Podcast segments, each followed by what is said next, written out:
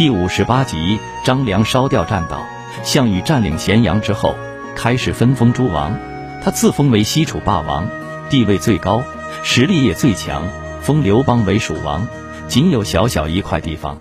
刘邦心里很不痛快，手下的将领也怒气冲天，个个摩拳擦掌，准备去找项羽算账。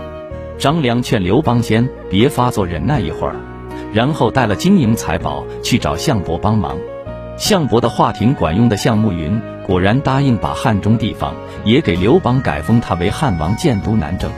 于是刘邦率领人马浩浩荡荡向南郑进发，走到一半，后队的人马喧嚷起来，原来栈道被烧断了。刘邦不理会这件事，只一个劲儿催着快走快走。到了南郑后，大家听说是张良烧掉栈道的，异口同声地骂他混蛋，断了回去的后路。真是没有良心！其实这是张良的一条妙计，他这么做有三个用意：第一，暗示项羽、刘邦没有东归的意思，敬请放心；第二，断了各国进犯的通路；第三，将来兵练成了，还可以利用战斗达到另一个目的。自韩信被任命为大将军后，他日夜操练兵马，使得军容一新，士气旺盛。择定汉王元年八月出师东征，这时对外交通的栈道也烧掉了，怎么办呢？韩信说：“没关系，烧得好，我们可以明修栈道去暗度陈仓。”刘邦一听这话，恰好与张良的计谋相同，高兴的鼓掌说：“英雄所见略同。”于是派了很少的兵士假装去修栈道，暗地里由韩信率领三军悄悄从南郑出发。此时正是秋高气爽，兵士都想早日返回家乡，所以日夜赶路，很快便到达了陈仓。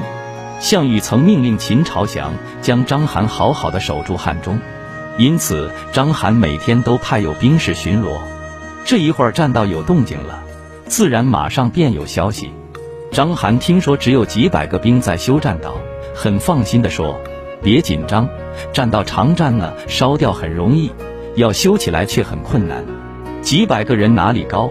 汉王既想出兵，当初有何必烧掉？真是一个大笨瓜。不久，章邯又听说汉王已命韩信为东征将领，他没有听说过韩信的名字，派人去打听。那人告诉章邯，韩信是个曾经从人家裤裆下爬过去的懦夫。章邯忍不住大笑，嘿嘿，这种人也配当大将？汉王真是发神经了，也难怪他如果不是糊涂，当初也不会烧掉栈道了。张邯愈想愈好笑，笑得肚子都痛了。到了八月，忽然有急报传来，说是汉兵也到达陈仓。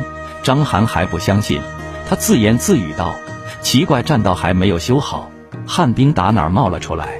莫非他们会飞不成？”这时才着急起来，可是已经来不及了。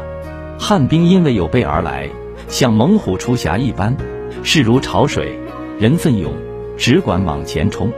而章邯呢，因为以前是秦大将，本来就不服人望，又疏于防范，交兵不久，章邯便被打得落花流水。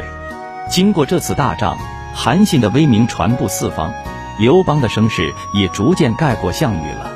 今天的故事就讲到这里。如果你喜欢这个故事，可以点击关注史书故事荟萃，感谢各位听友的聆听，请听下集更精彩。